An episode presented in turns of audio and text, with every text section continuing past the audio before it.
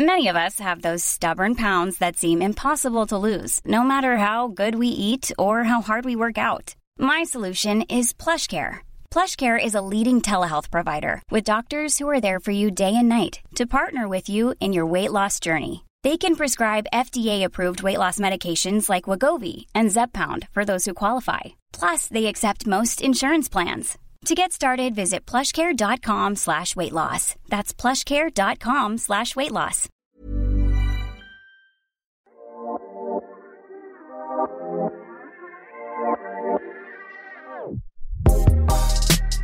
C'est bien la première fois qu'il fait des étincelles avec sa bite. Et on bandera quand on aura envie de bander. C'est drôle. Un bonhomme, substantif masculin et adjectif, selon le dictionnaire, c'est un homme bon, vertueux, d'un comportement favorable, agréable à autrui. Alors pourquoi quand on entend Ils vont voir si je suis pas un bonhomme On a l'impression que ça veut dire autre chose. Bonjour, c'est Victoire de la Maison Neuve et vous écoutez Bonhomme, le podcast sur les nouvelles masculinités du magazine GQ. Pour cette nouvelle saison, on a décidé de tendre notre micro à des femmes car elles sont aussi des bonhommes et surtout car elles parlent souvent mieux des hommes que les hommes eux-mêmes.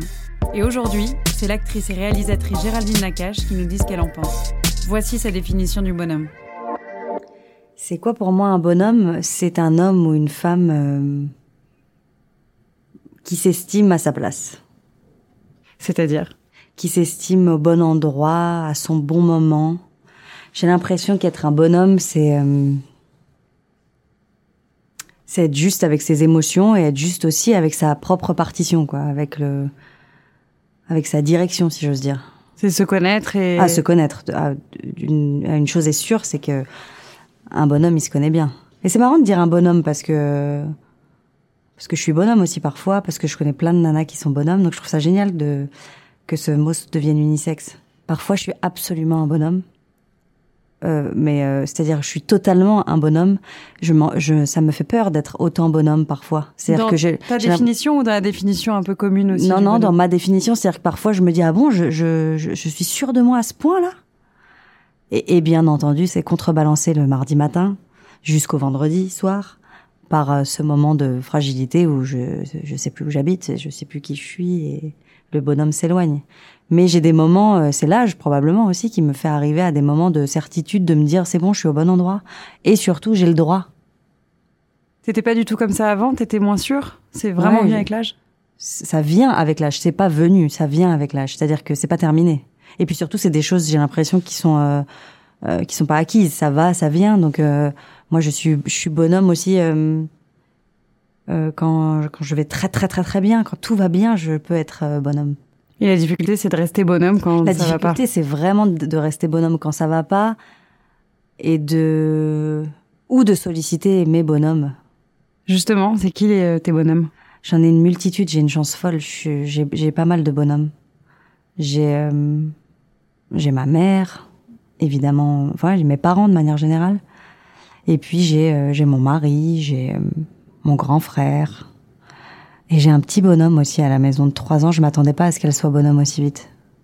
Justement, euh, ton père, ta mère, c'est quel type On va commencer par ton père d'abord, mais ça peut être l'inverse. C'est quel type de bonhomme Quel type d'homme? C'est un homme absolument fragile.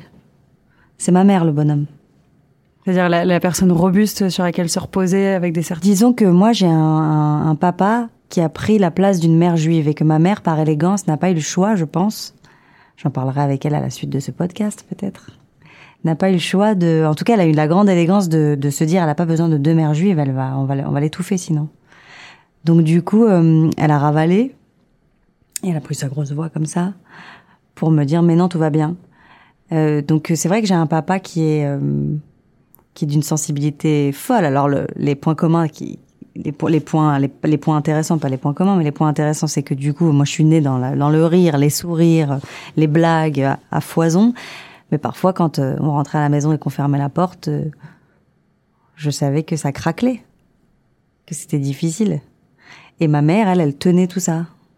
Elle tenait tout ça et du coup euh, c'était elle le bonhomme. Non non, je m'inquiète pas moi. Elle crevait d'angoisse. Du coup, ils sont répartis les rôles un peu comme ça. Malgré Là, il y en a un qui a des manquements, l'autre Bah, compense. c'est-à-dire que ouais, c'était malgré eux, c'est-à-dire que euh, voilà, mon père, c'était impossible pour lui de ne pas s'inquiéter. C'est un anxieux, c'était impossible de ne pas s'inquiéter. Il est l'inquiétude. Donc ma mère, ma mère a dû se dire euh, sur le terrain, elle a appris en faisant en fait, qu'il fallait pas qu'elle en rajoute. Elle a bien fait parce que sinon, ouah, je serais un lexomile à moi toute seule. Et toi là-dedans, quelle petite fille t'étais? Les souvenirs que tu t'en fais? Ah, moi j'étais la, la reine des Champs-Élysées.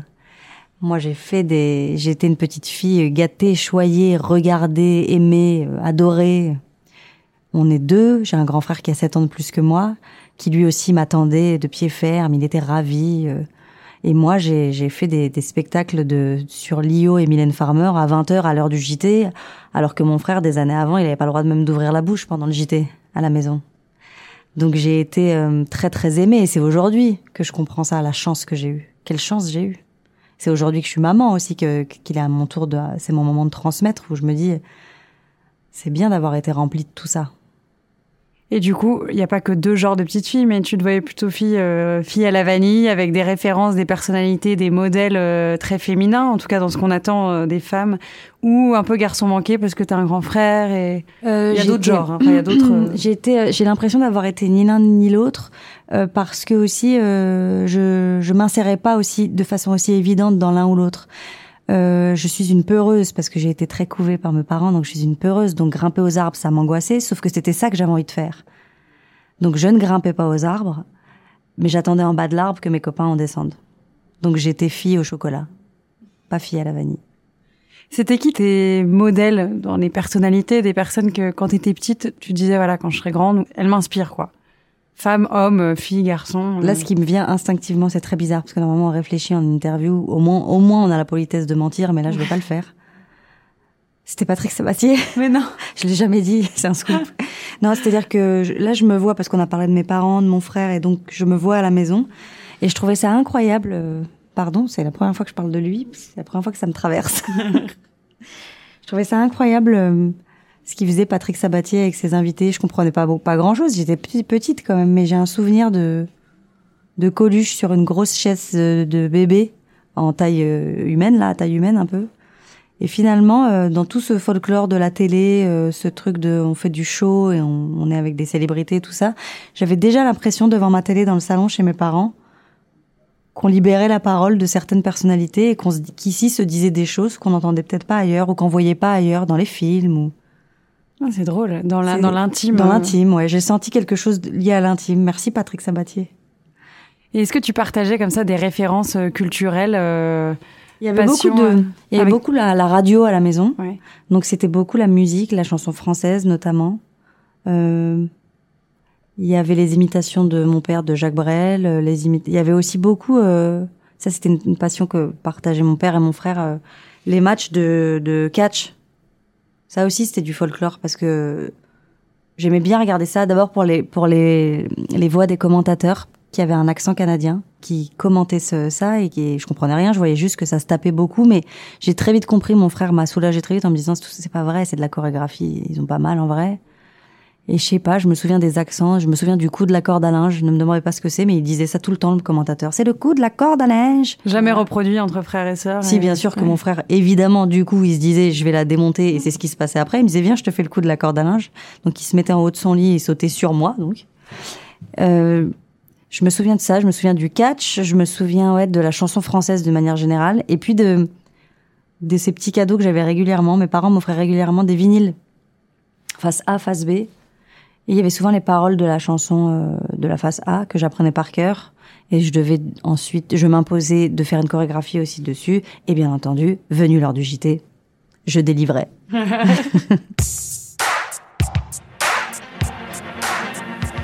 Madame, Monsieur, bonsoir. Dans l'actualité de ce vendredi, une éclaircie sur le front du chômage avec une baisse de 0,7% du nombre des demandeurs d'emploi en juillet, moins 20 000 chômeurs. Les jeunes ont souvent bénéficié de stages d'été. Jacques Chirac s'en prend à ceux qui sapent le moral des Français. Et tes activités, tes passions, est-ce que c'était des choses que tu avais toi toute seule ou avec ton frère ou en opposition à ton frère euh, Non, j'avais, j'aimais vachement euh, rentrer dans sa chambre et le regarder faire des trucs, ce qu'il détestait naturellement.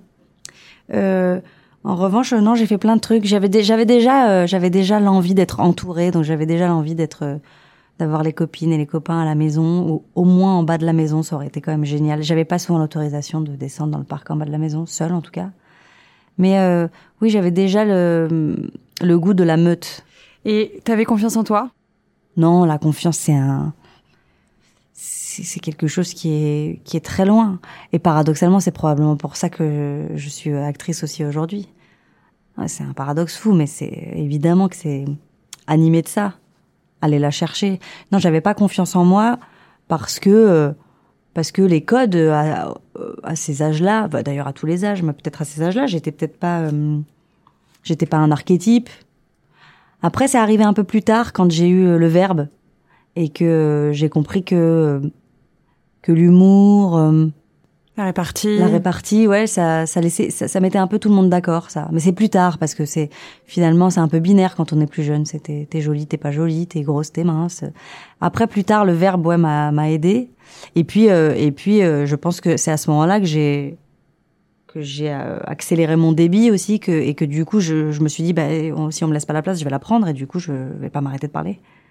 Est-ce que c'est une question que je me suis souvent posée, mais est-ce qu'une fille, euh, j'imagine à l'âge de la primaire ou du collège, quand elle a un grand frère, ça donne pas une assurance de se dire ah, il y a quelqu'un qui Ouais, c'est vrai qu'il y a, quelqu'un qui est là pour protéger quoi qu'il arrive, mais comme j'ai un frère d'une dédicatesse immense, il m'a jamais asséné euh, des phrases débiles de grand frère, enfin débiles non, parce qu'en même temps pourquoi pas. Il y en a un qui te regarde. Ouais, il y en a un qui te regarde, je démonte. Il y a jamais eu ça, il y a jamais eu. Euh, tu me dis hein tu me dis, hein, tu, tu me dis, il hein, n'y a pas de problème, je suis là.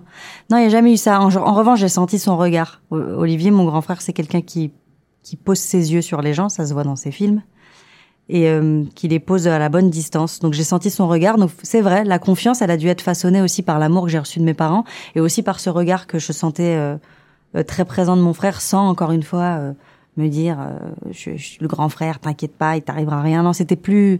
Finalement, c'était peut-être un peu plus riche que ça parce que quelque chose que vous ressentez, c'est quelque chose qui vous enveloppe aussi. Donc c'était finalement c'était quand même très ouaté tout ça. Hein. J'étais très très protégée. C'était bienveillant quoi. Ah oui. Est-ce que euh, tu avais un idéal masculin quand tu étais petite, quand tu étais ado et un aujourd'hui? Est-ce que, est-ce qu'il y avait pas trop un Brad Pitt ou un truc ouais, Non, euh? ils ont pas trop bougé. Ça s'est jamais situé justement au cinéma ou dans ma télé ou quoi, parce que justement, je m'étais dit que ça allait bouger avec le temps, avec euh, mes émotions, tout ça. Patrick Sabatier quand même. donc Patrick Sabatier, Patrick Sabatier que, j'ai eu, j'ai occulté, donc jusqu'à notre interview ensemble hein, quand même. et euh, non, non, il y a toujours eu, c'est vrai, en ligne de mire mon grand frère et, mon papa, qui sont les, deux hommes de ma vie, ça paraît un peu euh, Maria Carré, mais c'est évidemment la vérité. Et puis surtout, c'est des modèles intéressants. Parce que, encore une fois, il y en a un qui, euh, qui veut faire rire, qui veut dire, qui veut prendre la place, qui, qui s'angoisse, qui s'inquiète et qui est très drôle et très fin. Et puis l'autre qui a remasterisé tout ça en, en discrétion, en observation. Oui, qui s'est construit justement. qui s'est construit, exactement. Et est-ce que ta vision des hommes, elle a changé au cours de ta vie? Eh ben, pour être honnête, c'est une question que je m'étais jamais posée avant que tu me la poses. Mais je crois pas que ma vision des hommes ait vraiment changé depuis que je suis petite. Probablement à cause de ces piliers assez forts que j'ai eus euh, euh, dans, ma famille d'abord, et puis après euh, mes histoires d'amour, mon mari aujourd'hui. C'est vrai que finalement il y a un, du coup, un truc commun. Ouais. Tu peux dire que tu recherchais les mêmes qualités adolescentes chez un homme que, que, tu. Je pense que j'ai compris très vite que les qualités que j'avais observées chez mon père ou mon frère euh, en tout cas, j'avais décelé quelles, quelles étaient leurs vraies qualités. Il y a, y a à boire et à manger là-dedans, mais en tout cas, j'avais décelé qu'il y avait un endroit où c'était bien. Et, euh, et, finalement, c'est cet j'ai pas cherché beaucoup plus, donc c'est pour ça que je suis peut-être pas assez aventureuse. Non, mais c'est ça. C'est bien. Il n'y a pas besoin d'aller se, se, faire mal pour. Ouais, euh, j'ai, ouais, pas du tout eu envie de me faire mal. j'ai rencontré des, des, des chouettes hommes dans ma vie, vraiment. Est-ce qu'il y a des choses euh, qui te fascinent dans le genre masculin, enfin chez les personnes de genre masculin, que tu as l'impression que toi en tant que femme t'as pas, ou que eux ont en commun, en tout cas ceux que tu connais et... Euh, oui, je trouve ça, euh, je trouve, je trouve que. Après, ils sont pas tous pareils. Il y a des femmes. Non, qui mais je trouve que l'élégance chez chez l'homme c'est fois mille. Je sais pas comment expliquer. évidemment, il y a une multitude de femmes élégantes que je trouve élégantes, mais je trouve que l'élégance, ça, c'est, euh, disons que l'élégance chez un homme, pour moi, c'est presque un peu différent de l'élégance chez une femme, parce que chez une femme, ça serait peut-être un port de tête et une façon de s'asseoir. Là où chez un homme, euh, l'élégance, elle est aussi pour moi dans son sens de l'humour, dans sa façon de servir de l'eau à table à une femme, quelqu'un qui est à côté de lui. Euh, voilà, pas que dans dans la démonstration. Non, ouais. Et du coup, je trouve ça très, je, je trouve ça très élégant, un homme élégant. plus élégant qu'une femme élégante. Mm. Après, c'est pas les, c'est peut-être parce que c'est pas les mêmes codes et qu'on leur demande peut-être pas la même chose. On leur demande pas la même chose, mais je trouve ça plus dur d'être élégant pour un homme que pour une femme. Beaucoup plus dur. Puis encore plus aujourd'hui. C'est, c'est... Aujourd'hui, pour être élégant, euh, on peut, ils ont plus le droit de mentir, quoi. On sait tout de suite maintenant. Est-ce qu'il y a quelque chose qui, au contraire, est rédhibitoire chez un homme Ah, le premier degré. euh, Ouais, le premier degré. Le premier degré rédhibitoire chez un homme, chez un femme, chez une femme, un femme. chez un femme, c'est bien ça. On est bien dans l'entre-deux, c'est pareil. Pas mal. Euh, non, non, ouais, ouais, le premier degré de manière générale. Mais même ma fille, je lui permets pas. Impossible, impossible, impossible. C'est trop dur, sinon, c'est trop dur. La vie est trop dure euh, si on, si- c'est pas possible. Il faut pas.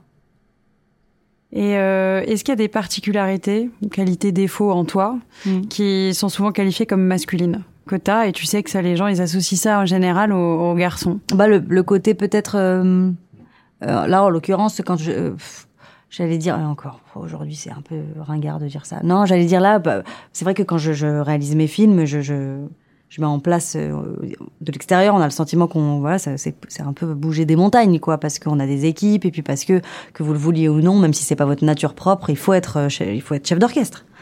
Donc peut-être mais bon, c'est un oui, c'est un c'est un peu old school de dire un truc comme ça oui, parce que moins. finalement enfin, dans la réalité, c'est que c'est moins courant en effet ces postes-là chez les femmes. c'est moins courant, mais en même temps, on en parle tellement et, on, et en plus, le cinéma a fait partie des endroits où on en a beaucoup parlé. Donc, du coup, ça devient plus normal. C'est vrai que moi, c'est ma normalité depuis que que je travaille finalement, parce que même quand je travaillais à la télé, euh, assez jeune, à, à 20 ans, euh, j'avais des postes de production, etc. euh, mais où j'ai jamais eu le sentiment que ce soit différent parce que j'étais une femme. En revanche, j'ai eu le sentiment que c'était plus difficile parce que j'étais très jeune. Mais c'était pas le sexe qui comptait, c'était juste que je mentais sur ma date de naissance. Et, et au contraire, est-ce que tu as des choses en toi où tu te dis ah là là, je suis vraiment le cliché d'une fille là-dessus? Alors, alors moi en plus, elle a encore plus en ce moment avec la promotion du film où je reviens avec Leïla et tout. on- voilà, on nous associe beaucoup Leïla et moi et c'est vrai qu'on est, euh, on est des sœurs de cœur, euh, que que je le pousse même jusqu'à m'offrir ma sœur de cœur au cinéma comme sœur de fiction euh, et que je suis très très proche d'elle, que c'est pas voilà. En revanche, à l'inverse, on, on nous demande alors vous parlez de quoi toutes les deux?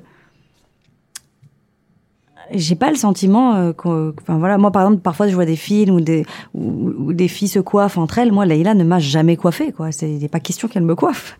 Il n'est pas question que on échange euh, non plus sur euh, nos menstruations par exemple Je reçois aujourd'hui la grande comédienne française Firlas Foulakat qui vient sur ce plateau pour nous exprimer son grand coup de gueule du moment. Firnas, c'est à vous. Euh, tout d'abord, merci. Merci de, de m'avoir invité. C'est normal.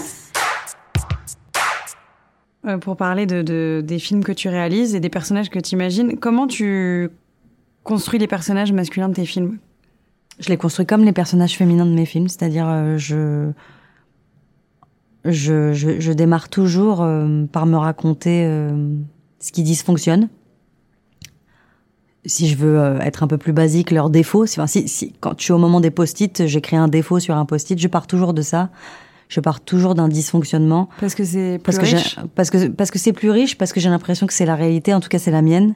Bon, j'ai le sentiment qu'on est tous euh, un peu gris, quoi, pas soit tout blanc, soit tout noir, et que et que on sait pertinemment nous les premiers là où on pêche, là où c'est fragile. Et du coup, j'ai l'impression que quand je raconte des gens, j'ai envie de raconter la fragilité, qui parfois est pas forcément, il n'y a pas de circonstances atténuantes à cette fragilité. Parfois, c'est un peu dégueu, et c'est pas grave, parce qu'on peut tous se racheter. On, on a tous le choix de ça. On a tous, euh, on a, on a tous parfois besoin de ça. Donc c'est comme ça que j'écris mes personnages, qu'ils soient masculins ou féminins. On m'a souvent dit tu fais des films euh, de femmes parce que effectivement je suis un binôme avec Leïla et qu'en plus je, je je réalise mes films, mais euh, j'ai pas le sentiment de faire des films de, de femmes. Quoi. Enfin j'ai pas le sentiment surtout qu'on demande à mon frère s'il fait des films d'hommes quand il fait tourner au Marcy. Donc du coup je sais pas répondre vraiment à cette question en fait. Mais euh, par exemple, je pense à des personnages du père dans Tout ce qui brille ou dans ce que j'ai pu Ouais. voir dans J'irai où tu iras. C'est vrai que on voit des pères, euh, je pense à Tout ce qui brille là par exemple, un peu effacés par rapport à sa fille, mais toujours là pour la soutenir. Enfin, ouais, bah il y a une typologie de papa dans mes Ouais. films, ça c'est sûr. Maintenant c'est le troisième, je commence à me dire ah ouais quand même. C'était plus ça ma question. Est-ce que tu t'es inspiré de gens autour de toi, ton sûr. père? Oui, bien évidemment, c'est bien- des Bien entendu, je m'inspire de, de, de ma propre famille tout le temps et je m'inspire aussi de, de gens que je croiserai euh, que je croisais à une, terra- à une terrasse de café, euh, un échange entre un papa et son, son garçon. Vraiment, c'est. En fait, je crois que quand euh, c'est bien de s'inspirer, c'est formidable de s'inspirer. Et évidemment, ce qui me traverse et les gens qui sont autour de moi sont des sources d'inspiration euh, formidables et que j'estime hyper nobles en plus, puisque ce sont des gens que j'aime. Mais c'est bien de mettre à distance. Et, euh, et quand j'ai quand j'ai l'impression d'avoir mis à juste titre à distance, je peux je peux vraiment m'approprier des personnages et je peux surtout faire ce que je préfère au monde, c'est mettre de moi dans tous mes personnages. Parce qu'au moins je distille et je, et je prends pas de risque. On me dira pas, ah toi, ah, c'est toi là? Bah non, non, c'est pas moi. Je Mais du coup, tu donc. vois déjà des points communs. Euh, je vais te parler des rôles masculins, pas parce que les féminins m'intéressent Oui, pas, mais parce qu'on est, parce que notre podcast, mais les deux sont liés en vrai. Euh, tu vois des points communs entre euh, certains rôles forts masculins des films que tu réalises, que tu écris. Bien sûr. Ouais. Évidemment, je les vois. Je les vois. quoi, par je les- exemple? Enfin, Je les écris. Non, mais c'est euh, la fragilité notamment. La fragilité de l'existence et la fragilité. euh, ça, c'est quelque chose qui que je trouve très très beau parce que je trouve ça. Là, c'est marrant. On me dit beaucoup là. euh, Des femmes prennent la parole pour me dire à la sortie du film. euh, Patrick Timsit est sublime. Il est très beau. Et au début, je- je- j'entendais sublime, il joue bien, c'est un bon acteur. Et puis, plus ça a avancé, la 20 la 20e date, la 21e, je me dis, mais qu'il est beau. Et puis, il y a une dame un jour qui m'a dit, il est sexy. Et, et tout d'un coup, je me suis dit, ah, mais parce que voilà, c'est ça, en fait. C'est ça aussi, c'est ça qui est magnifique, c'est que je crois que, je crois que c'est ça qui m'a plu, c'est qui me plaît à filmer chez des personnages euh, masculins aussi, c'est, c'est, très beau, cette fragilité chez les hommes. C'est, sublime. J'ai le souvenir de, d'Élodie Bouchès que, que j'avais croisée lors de mon premier festival de Cannes. J'avais monté les marches pour le fêter le succès de Comme tu es belle, le film de Lisa Azuelos. Puis je l'avais croisée et puis j'avais tellement envie de lui parler et puis du coup je savais pas par où commencer donc je lui ai dit euh, ça doit te faire quelque chose d'être à Cannes. Nul, euh, complètement nul. Je lui dit parce que quand même t'as vécu un truc fou avec la vie rêvée des anges ici. Euh, Elle me dit ouais c'est vrai j'ai vécu un truc fou mais finalement le truc le plus fou que je retiens de cette aventure de la vie rêvée des anges c'est qu'en tournée à travers la France j'ai été montrer le film et un jour après le film il y a un jeune homme qui est venu me voir et qui m'a dit dans le film t'es tellement moche que t'es belle. Et ça m'est resté parce que je crois que c'est ça en fait. Je crois que c'est ça le cinéma et j'aspire à me dire que ça devrait être ça la vie aussi. Je crois que c'est ça. Et du coup, quand je pense à mes personnages, je pense à ça parce que euh, parce que aussi il y a Shrek, parce que aussi il y a voilà tout, tout on les on connaît tous ces voilà Frankenstein et tout le reste, mais voilà de quoi je pars quand en tout cas je me souviens de ça. Je- j'ai envie de partir de ça quand j'écris des personnages et, et quand j'écris mes personnages masculins, j'ai envie de les raconter. euh, comme je raconte euh, les femmes de ma vie aussi, quoi. Mais donc un bonhomme, euh, il faut qu'il soit fragile. Un bonhomme, il faut qu'il faut, il faut. Non, mais pour être en paix, il faut accepter aussi cette fragilité. Pour être à l'aise avec soi, il faut savoir qu'on sera forcément fragile, peut-être. Ouais, ouais. En tout cas, euh, quand elle, quand elle euh, survient, si elle survient cette fragilité, faut savoir. Je trouve ça sublime de savoir l'accepter, parce qu'elle est lisible, même dans un regard, même dans un port de tête. euh, Et euh, et comme disait cette dame à, à la, à la fin de mon film la dernière fois, c'est sexy. T'es maman d'une petite fille de 3 ans. Est-ce que tu as des croyances concernant son éducation, tu m'en as un peu parlé tout à l'heure, qui viennent effacer les croyances que tu avais toi petite? Enfin, En tout cas, je me dis que ça, c'est sûr a- que l'atavisme existe et que tout ce que j'ai reproché à mes parents euh, en leur disant euh, je n'ai pas de la même génération, vous ne pouvez pas faire ça. Je fais, je fais vraiment sensiblement la même chose avec ma fille. Donc pardon, papa et maman.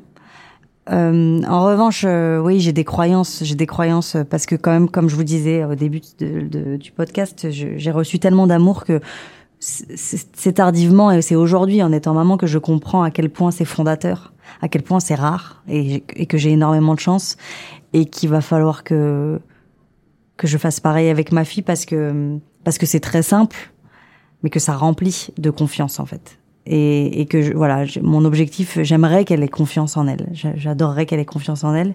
Et je crois que pour ça, faut savoir euh, juste regarder autour de soi aussi. Moi, j'ai l'impression que encore une fois, je suis née dans une famille de grands observateurs, aussi parfois parce que on leur a pas laissé la place de parler, donc ils n'avaient pas le choix d'observer. Mais qu'aujourd'hui, euh, bah, moi, j'ai le, j'ai le choix d'observer, de pouvoir parler, de pouvoir dire. Donc j'aimerais que j'aimerais que si c'est voilà que si elle peut, ma fille, j'aimerais qu'elle comprenne ça, j'aimerais lui lui transmettre ça, parce que je suis sûre que si elle observe bien, on l'écoutera mieux et que et que c'est formidable d'être entendu en fait.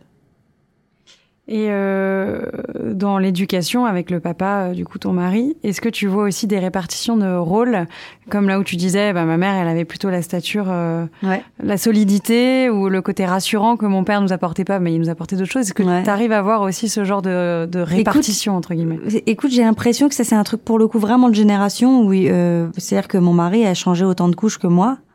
Euh, est-ce que c'est euh, est-ce que c'est euh, grâce à euh, Simone Veil euh, et MeToo que, que aussi euh, les hommes d'aujourd'hui euh, se sont euh, je sais pas, j'ai l'impression en tout cas que ouais, la répartition est assez euh, juste. Après moi, j'ai une âme de geisha quoi qu'il arrive euh, et, et avec ma fille aussi donc euh, voilà, je, je, c'est, mon truc, quoi. C'est, je, je me, je me, je m'entends lui dire, mais non, tu vas pas faire ça. Mais pourquoi tu vas pas faire ça? Euh, Fais-le. Mais non, tu vas pas faire ça. C'est comme ça. C'est mon éducation. C'est aussi, euh, Peut-être que tu prends plaisir. je euh, prends plaisir. C'est ma façon de, d'être maman à cet endroit-là et tout. Mais je, c'est vrai que je dois rendre à César et que, pour le coup, euh, mon mari, il en fait autant que moi. C'est vrai qu'il en fait autant que moi. Et puis comme j'ai un métier qui me qui me permet pas d'être là à heure fixe euh, régulièrement parfois, euh, même s'il avait pas envie de faire autant que moi, il est confronté à ça parce qu'on est obligé aujourd'hui de, de jouer avec nos emplois du temps et nos plannings, comme l'ont fait nos parents, bien sûr. Pas exactement de la même manière, mais Les cases étaient quand même moins. c'est-à-dire que ma mère, fixe. elle partait à 6h30 du matin, elle rentrait à 7h, mais c'était tous les jours comme ça, à 19h, je veux dire. Euh, moi, ça m'arrive de partir à 7h du matin, enfin à 6h du matin, pas rentrer avant 2h du matin parce que je suis pars en tournée, que je travaille, etc. Mais ça m'arrive aussi d'être avec elle trois semaines de suite en plein mois de février. Donc, euh, donc c'est un peu différent, mais c'est vrai que ouais, le puzzle est différent, mais j'ai l'impression qu'on a chacun euh, bien pris nos places là. Vous aviez pas forcément une vision différente de comment aborder euh, la parentalité et l'éducation? Avec mon mari, tu Ouais. veux dire? Euh, C'est quelque, c'est bizarrement quelque chose dont on n'a pas parlé puisqu'on a appris en faisant, Mm. parce que c'est très abstrait avant d'avoir un enfant, j'ai l'impression, et qu'on n'est plutôt pas tellement dans les dogmes, mais dans. Après, évidemment, on a des parents qui disent tu verras, quand tu verras, tu verras. Mais finalement, quand ça arrive, ça arrive et. euh, mais on, non, on n'en a pas parlé en théorie, mais après, il y a la pratique et t'as pas le choix, quoi. T'as pas le choix, donc euh, il y a. euh, mais qu'est-ce que tu fais? Pourquoi tu mais pourquoi? Mais pour... Et après, tu dis, ben non, mais il a raison, peut-être qu'il fasse comme ça il n'y a pas vraiment de clé. Hein. C'est ça, c'est ça qui est exceptionnel quand on a des enfants. J'ai l'impression, c'est que tu veux le- les, les clés de tous les coffres et en fait, t'en as zéro ou alors t'en as mille et que t'as que trois coffres. Alors du coup, tu sais pas laquelle vaut le bon. Enfin, c'est compliqué, quoi. Et si demain tu changeais les rôles avec ton mari ou avec un homme en général, mais celui que tu connais le mieux, euh, et que tu pouvais vivre une journée dans, Ouais. dans ses baskets à lui, qu'est-ce que tu ferais à sa place? En tout cas pour pour te soit pour te rendre heureuse toi, soit pour te faciliter la vie, soit euh, pour profiter du fait d'être dans la peau d'un mec une journée. Pour profiter d'être dans la peau d'un mec une journée. Donc, euh, c'est bizarre de profiter d'être dans la peau de mon mari, parce que c'est-à-dire que je veux, je veux me kiffer. Oui, ah parce oui, que bah je veux alors, rentrer chez moi et m'embrasser, les- par exemple. à- Oh là là, c'est vertigineux. Quelle horreur. Euh, Euh, si t'es dans les voilà, imaginons je suis dans la peau d'un mec, quoi. Ouais. D'un mec, euh, qu'est-ce que je veux faire? Je suis dans... c'est, je- c'est génial quand même, parce que donc j'ai 39 ans, et c'est génial que je réfléchisse, parce que je ne sais pas quoi répondre à cette question, et je trouve que du coup, c'est déjà, c'est ça le sujet de ma réponse. Je ne sais pas quoi vous dire. C'est magnifique quand même, non? Bah, c'est- Ça veut dire qu'on y bien dans arrive. tes pompes. Je suis bien dans mes pompes, et surtout, ça veut dire que le combat de la femme, on y arrive. Il n'y a pas d'envie à... Il n'y a pas d'envie particulière chez moi, très honnêtement. Je vais sortir d'ici, je vais dire, eh merde, c'était ça qu'il fallait que Non, ou alors pour le divertissement, quoi. Tu, tu serais comment physiquement? Est-ce que tu te saperais d'une manière particulière? Mais je crois pas. Aujourd'hui, je porte la veste de mon mari. Ah, Je crois pas que je. ça changerait rien. Non, mais si probablement que ça changerait un truc. Là, c'est malhonnête de ma part de vous dire non, ça changerait rien. Mais là, là, comme ça, ça me vient pas. Et je me dis que si ça me vient pas, autant être honnête avec vous. Et je me dis que c'est c'est pas mal, quoi, de récolter ça aujourd'hui. Ça veut dire que on avance. Ça me, honnêtement, j'ai. On y reviendra peut-être. Mais Non, mais c'est une vraie je- réponse. Je, hein. je, je, je sais pas quoi te dire là. Je l'accepte en réponse. Ok, tant mieux parce que.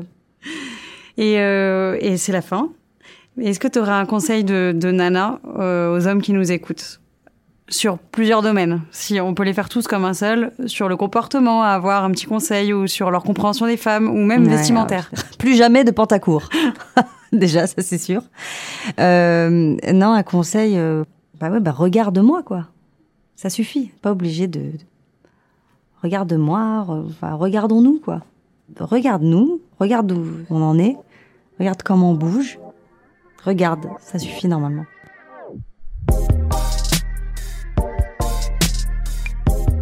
Si vous avez aimé et que vous écoutez Bonhomme sur une appli de podcast, n'hésitez pas à lui mettre 5 étoiles et à commenter. Si vous écoutez sur Audible ou Spotify, c'est super, partagez. Si vous écoutez sur YouTube, vous pouvez liker, partager et commenter. On prendra le temps de vous répondre. C'était Victoire de la Maison Neuve et on se retrouve dans deux semaines pour un prochain épisode de Bonhomme. À bientôt.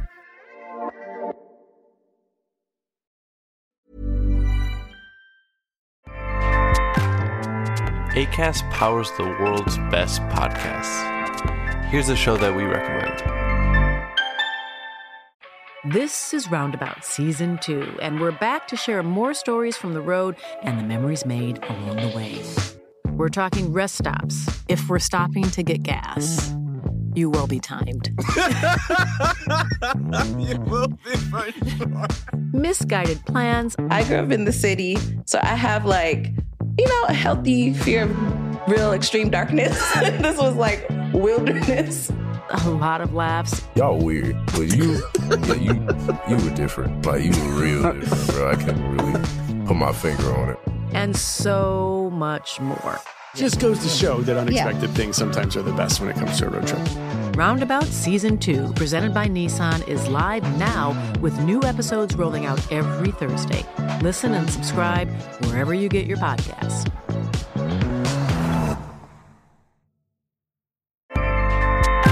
ACAST helps creators launch, grow, and monetize their podcasts everywhere. ACAST.com.